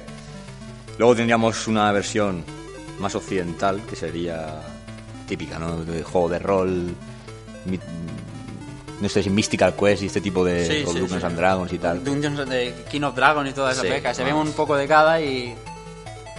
Y mirando al horizonte como Alejandro Sanco. Joder. Y luego pues, tendríamos eh. Amor Puro, el Shinobi de Game Gear con los ninjas de colorines. Una portada bastante, Está bastante chula, elegante, ¿eh? ¿eh? Está muy chula. Con Sí, tío, todo está el- hecha en lienzo. Sí, sí, sí. sí. Lo he visto en algunos libros de ilustraciones, tío, de Sega y eso se lo hacían en un lienzo ahí, con acrílico y tal. Con todo el sabor de Michael Dudikoff y el guerrero americano. Esto es- Para verla en grande, tío. O sea, Sí, para sí, tener sí, un sí, póster, sí, sí. porque en pequeñico no, no se aprecia del todo, pero es una pedazo de portada. ¿eh? Además con su kanji ahí dibujado con su pincel. Está muy, muy, muy guapa. Posiblemente de las mejores. de- Y esto. Y bueno, luego llega ahí alguien y dice... En tu cara. Dios. Aquí tenemos la, la portada de eh, Shinobi de Game Gear. Que, fíjate, la cosa tiene cosas bastante reseñables. la composición con el ninja principal está bastante bien, tal. Pero luego tenemos un cabezón flotando que es como una versión demoníaca de, de Jesús Mariñas. Que está ahí. Como, no sé, le estará contando la última de Sálvame Deluxe o lo que sea. Y el tío está ahí, pues se lo quiere cargar. Detalle Fuker. Aquí en esta, en esta portada que hemos subido no, porque se corta un poco. Pero el ninja verde de abajo, la posición en la que está golpeando es un calco, o sea, está totalmente copy-paste de Blaze de Street for Rage 1 en la portada de Street for Rage 1. Sí, tío, Exactamente es que el mismo la portada es muy del estilo del Street for Rage 1. Si no lo ha hecho el mismo, se Pues- la ha copiado el mismo. Sí, Porque sí. la postura... Eh, el Blaze sale con pantalón... Blanco. eh, pantalón blanco, y dando está, esa patada. está pegando la misma patada. Es que, es que- que esa portada tiene percal, porque hay más copias en la portada de... de, de- de- Sí, Bueno, el ahí de la analizar. ese, ¿no? El- Ese que sale Claro, de claro, la claro, trapa. ese de la alcantarilla sale en la, en la de Final, Final Fight. Fight. No, Final y el propio personaje de Axel, que está pegando la patada así rara, todo eso está sacado de una película de los años 80 ultra bizarra, o sea que... Cuidadito. Y nada, pues tenemos esos juegos de ninja que nos gustan tanto, ahí en una terraza tenemos un pedazo de androide y demás, lo que, lo que está mandado, ¿no? O sea, ninjas everywhere. Y bueno, pues Sonic Blast. Esta, porta- esta portada, bueno, vamos a perdonarles que eran los inicios de las 3D Es infame, es una mierda, es, no es para nada. Sonic Chaos, que ese Sonic está, está bastante, bastante bien. Eh, Sonic Spinball es la misma que la de Mega Drive, Mm. eh, que también venía en pósters eh, promocionales, estaba un poco... Esta me parece la más la más icónica del primer sí, Sonic. Sí, sí. Más- la más bonita quizá. Bueno, Steve for Raid 2 tenemos exactamente lo mismo que de Mega Drive. La maravillosa portada de Spider-Man y Return of the Sinister Six, que básicamente es la, la portada de NES. Cuando dices maravillosa, ¿por qué es? Pues un pedazo de Es arte. que no lo veo. es que no veo, no veo ahí nada japonés ni nada. Madre mía, colocador a tu hijo Spider-Man y, y lo que... Sí, señor. Bueno, esto, bueno, esto tiene manteca. A ver. ¿Esto qué es? Surf, Surf Ninja. Gloria Ninjas del bendita. surf. ¿Esto qué Mira, mierda ¿Esto es? qué es? ¿La segunda parte de California Games o qué? Esto, así buscando, yo recuerdo por típicas revistas que te ponían el reportaje del juego y pensaba que era se limitaba a un juego chorra y ya está. Resulta que todo esto viene de una película, de lo típica de los años 90, cuando el furor de los ninjas ya es máximo y te hacen películas como Tres Pequeños Ninjas, como Hulk Hogan de, de villano, por ejemplo. Y pues bueno, en Sega les pareció buena idea adaptar esta película a, a un videojuego pues tan infame como la propia, propia obra de, de cine. Pero, una cosa, eh, la portada ahí pone un player. Si es una consola portátil, ¿qué va a haber? ¿27 o qué? Es que hay que re- Un player, un player, un Hay- player. Hay, hay que rellenar el hueco con algo, tío. Un player. Escúchame, escúchame. Game Boy también era de un player y había muchísimos juegos de dos players. Muchísimos juegos de. Ahora juego yo, Por turno. ahora me matan, juegas tú. El parchís. Está claro. Bueno, tío, se podían interconectar consolas, tío. Acuérdate del Sí, Tetris, señor. Versus. Sí, señor. Pero- Ahí está. Bueno, vamos a buscar una portada de una de las mayores rarezas que tiene Game Gear y de las más cotizadas. Mientras tú buscas, yo leo. Que nos queda algo. Nos dice Pablo Forcén Soler, dice, menudo come pilas. Un compi se la llevaba a clase y jugaba conectado a la pared mientras la profe daba la lección. ¿Qué recuerdos? Pues Está bien, eso es de eso es de Fuker. Ahí tú, ahí jugando... Vamos a ver, no, eso no puede ser. Es imposible que no te viera. Eso iba a decirte que, O sea, vamos a ver. con un objeto de similar de tamaño... Se llama grande que la mesa.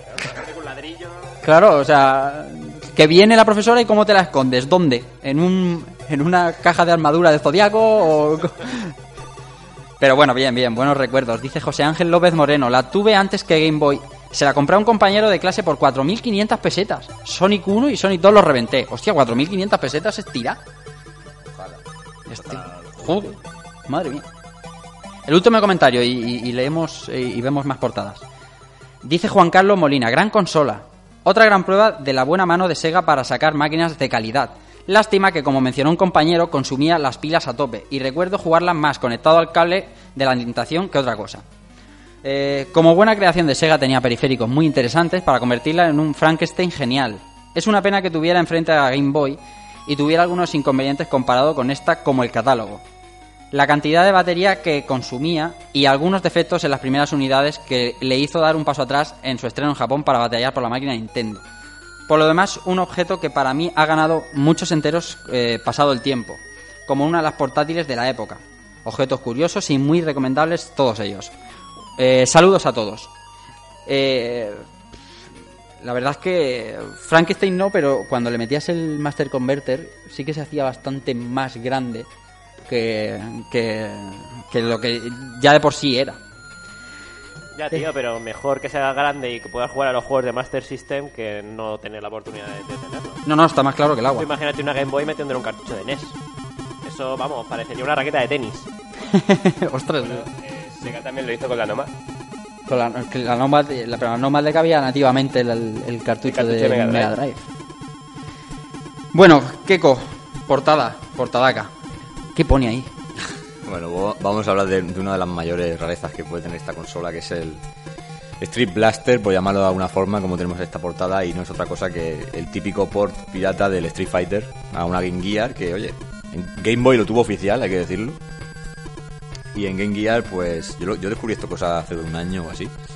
Eh, se trata de, de una trilogía de juegos de lucha que tiene Game Gear que, que no, es, es- no es Street Fighter. Lo único que te cuelan personajes de Street Fighter por en medio para intentar vendértelo y luego ya están por las versiones que te, que te sacan en caja para venderte totalmente como si fuera Street Fighter. Nada, el, el título no es que sea lamentable como pudieran ser este tipo de, de adaptaciones piratas o así. Pero hoy día conseguir uno de estos cartuchos eh, ronda una media de 50 euros. Yo ya aviso a la audiencia que si alguien quiere desprenderse el cartucho que contacte conmigo y sin ningún problema. Yo le ofrezco 5 euros y, y arreglado. Un café. Sí. Pero vamos, una de, una de esas rarezas que, oye, que molaría... Una molaría. pregunta, una pregunta sí que veo yo. El genio que diseñó la portada puso ahí una, un arte de, de, bueno, de los personajes de Street Fighter 2 ahí de alguna manera. ¿Cómo cojones tapas a Chun-Li con el título? ¿Cómo- por, por qué no tapas a Blanca o algo? Tapas a Chun-Li, tío. ¿Qué genio hizo eso? El mismo que programó el juego, seguramente. Y bueno, vemos eh, portadas el, el Rey León, vemos el, el, el- el Land of Illusion, un montón de portadas.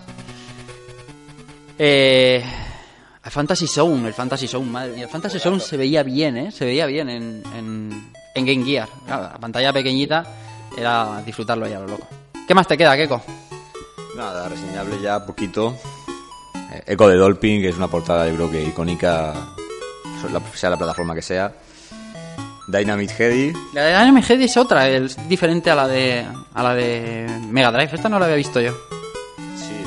Marca un poquito de la que todos conocemos. Y el Supo- juego tampoco lo había visto yo, ¿no? ¿Vosotros no- habéis no jugado al sabía. Dynamite? No, no tenéis cara. Crystal Warriors, bueno, esto sí que es dragones y mazmorras a, a saco. Portadas que incluso podríamos catalogar de que me dan miedo, porque son un poquito bizarras. Columns es maravilloso siempre. Y va del Toads. Juego que se me hace. Si es tan complicado como el de sus versiones mayores, se me, se me hace.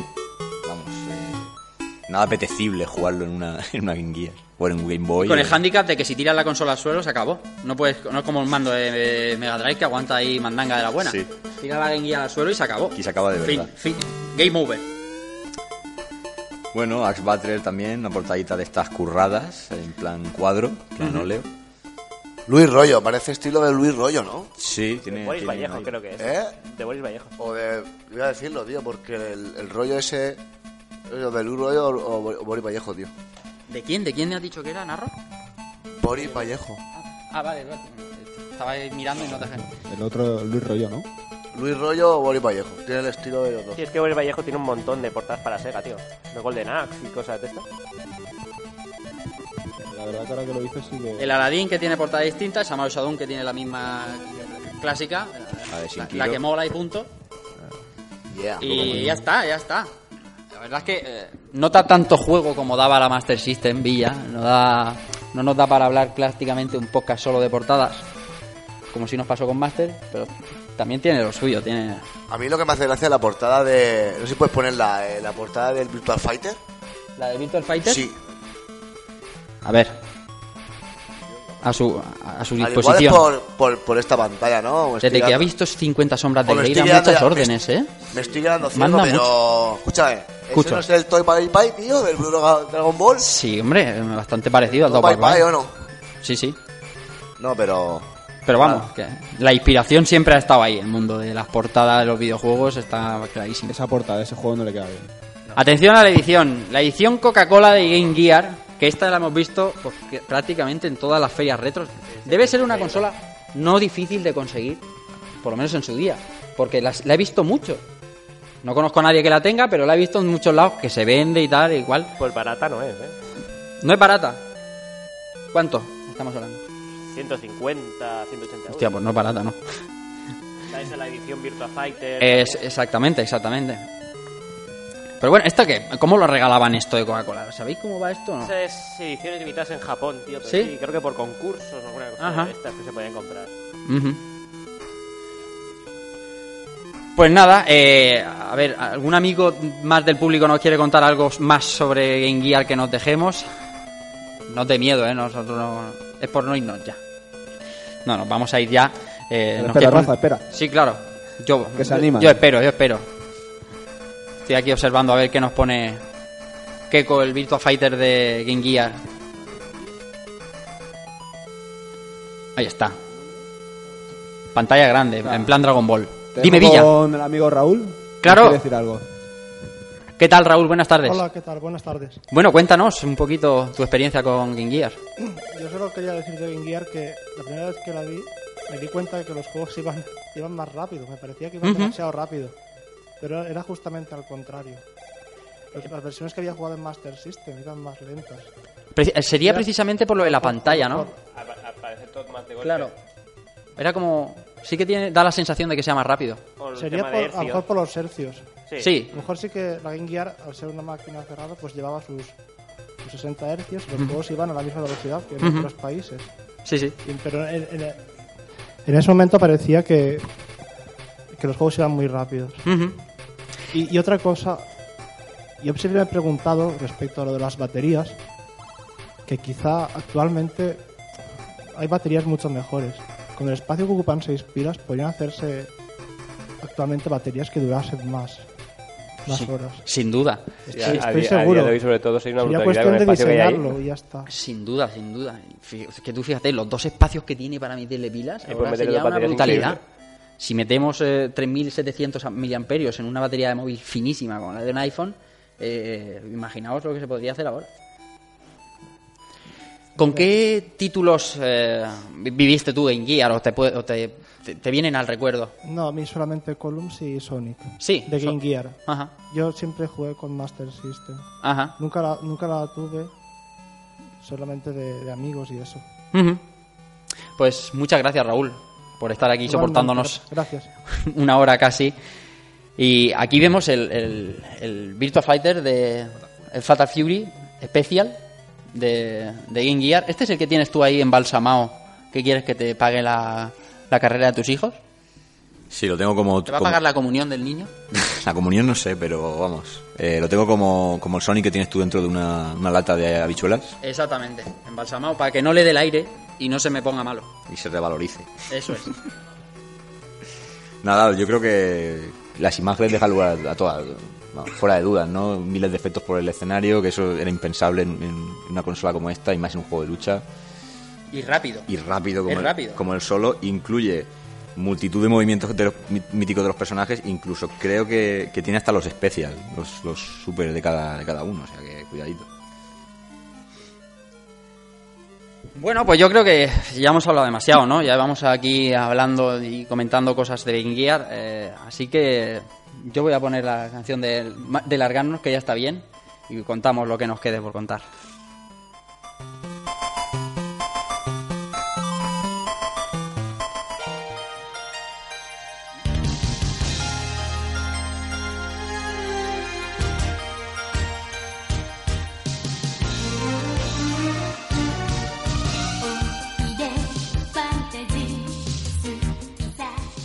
Y voy a empezar por la izquierda. Israel Salinas, si se van para todos los amigos, pues nada, eh, como siempre un placer tenerte por aquí cuando te dejas caer por el programa y nos vemos, nos vemos pronto. Pues sí, ha sido un placer como siempre estar con vosotros, compartir otra vez mesa con Poker Lucho, el poco rato que ha venido, y con el amigo Narro. Y nada, eh, dar gracias por segunda vez, este eh, por segundo año consecutivo a la organización de aquí de Rotorihuela. Que sigan así, que sigan haciéndolo con la pasión que lo están haciendo. Y gracias a toda la gente que está aquí por aguantarnos, que es por lo que merece la pena venir hasta aquí, ¿no? Sí, por la señor. gente que se queda aquí. Y el arroz con costra. Y el arroz con costa estaba muy bueno. Esta vez no me han dejado repetir, pero bueno. Sí, señor. Bueno, José Villanueva, haciendo esfuerzo aquí sobrehumano con una cara de enfermo que da miedo, digna de un Resident Evil. Nada, gracias, tío. Me, me está dando miedo hasta a mí. No, no, a mí sí que me está dando miedo, pues si me lo contagias, eh, No, no, hombre. Ahora te tos un poquito en la cara y ya está. un besico y ya está. pasa nada. Nada, gracias, Nada, tío. y encantado de debutar aquí ya en, San- en Santo Domingo y la verdad que todo muy bien. Y esperar el año que viene que sea por lo menos igual, si no mejor. Y nos escuchamos en, en una semanita. En una semana te toca Super Off-Road, ¿no? Ahí estamos. Muy bien, muy bien.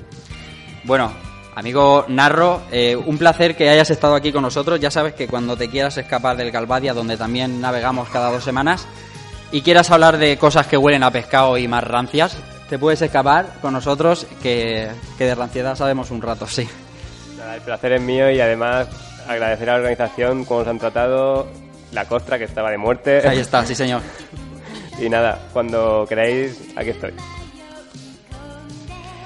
Amigo Luis Miguel Mayor, porque el Lucho, pues nada, un placer haberte tenido aquí otro año más, segundo año, el tercero nos vemos también, ¿no? Aunque sea un rato. Nada, sí, claro, por supuesto. Primero, darte las gracias, aunque haya sido cinco minutitos. pero- Ah, bien, bien está, hombre, siempre se agradece. Lo, lo siento no haber podido venir antes y nada, agradeceros a vosotros la invitación y sobre todo a la organización por, por todo lo que hacen, lo, lo que se le ocurran. La invitación al arroz de coco, cosa que está muy rica, Sí, pero más, más que nada por todo esto, el, el significado de, de esta feria, todo el tema solidario de recogida de alimentos, que es muy importante, y agradecerles eso, todo, todo lo que hacen, que no es fácil montar todo esto, su colaboración, vamos, es, es para lo que se quiera, súper entregados en lo que sea. Oye, que Ujú. necesito una mesa, toma mesa, necesito una mesa, lo, lo que haga falta, una silla, lo que sea. Sí, señor. Y nada, pues también gracias al público por, por estar aquí. Soportándonos. Amigo Celebrity de las Ondas, eh, Antonio Serrano, director del Galvaria Studio, ni más ni menos. ¿Qué te crees tú? que de, nada, que otro año más, ¿no? Sí, muy a gusto como siempre aquí en Retro Santo Domingo. La organización se porta con nosotros de lujo. Nos da buen vino, Sí. ¿por qué no decirlo? Que nos trastoca un poquito el- los estados alterados. De la sangre de Cristo. Claro, o sea que gloria, gloria bendita. gloria bendita. Y, y luego van mezclando y pasa lo que pasa. Y nada, un placer aquí recordar la, la consola que debería haber sido la reina de los portátiles, por qué no decirlo. Aquí con, con buenos amigos que están con nosotros, con Pokelucho, con Narro que ha debutado hoy, con toda la tropa. Y agradecerle al amigo Alberto Meseguer por hacerme sudar ese ratillo de las folclóricas, que no ha estado, no ha estado mal. Así Ahora le debes una entrada en el blog. sí, efectivamente. Así que nada, eh, un placer y esperemos que el año que viene más, más costras. Br- Bravas, ¿por qué no decirlo? ¿Por qué no añadir a- al menú unas bravitas? Son de sugerencias, patatas bravas. Y entonces ya Y unas lo abordaremos. Café. Pues sí, por último se queda como siempre un servidor que nada, que no voy a reiterarme mucho, lo han dicho casi todos, gracias a, a, a todos, porque al final lo que ha dicho un poco el amigo Pocket, esto se trata de recoger alimentos y pasar un rato bien, nada más, eh, pretender otra cosa es una tontería. Quiero acordarme de los compañeros que no están y, y- les damos cierta envidia, ¿no? Amigo José Manuel Cristóbal, está en Zaragoza, que está Albert eh, allí en el Paísos Catalans y está Igone en Madrid sin, sin haber podido venir, pero bueno, a ver si el año que viene hay tercera edición. Nos invitan y se pueden bajar y pasar aquí un, un sábado estupendo como estamos pasando. Eh, nada más, eh, ahora entra el organizador por la puerta, pero no voy, no voy a retirar todo, toda la gratitud y todo lo bien que se han portado con nosotros. Gracias por soportarnos una hora y media de chapa, pero espero que lo hayáis pasado un poquito bien como nosotros aquí arriba hablando de, de una de las grandes, ¿por qué no decirlo? Da igual cuál fuera la reina de las portátiles, al final, al final es una de las grandes y es lo que importa. Nada más, recibid un saludo de Rafa Valencia y chao.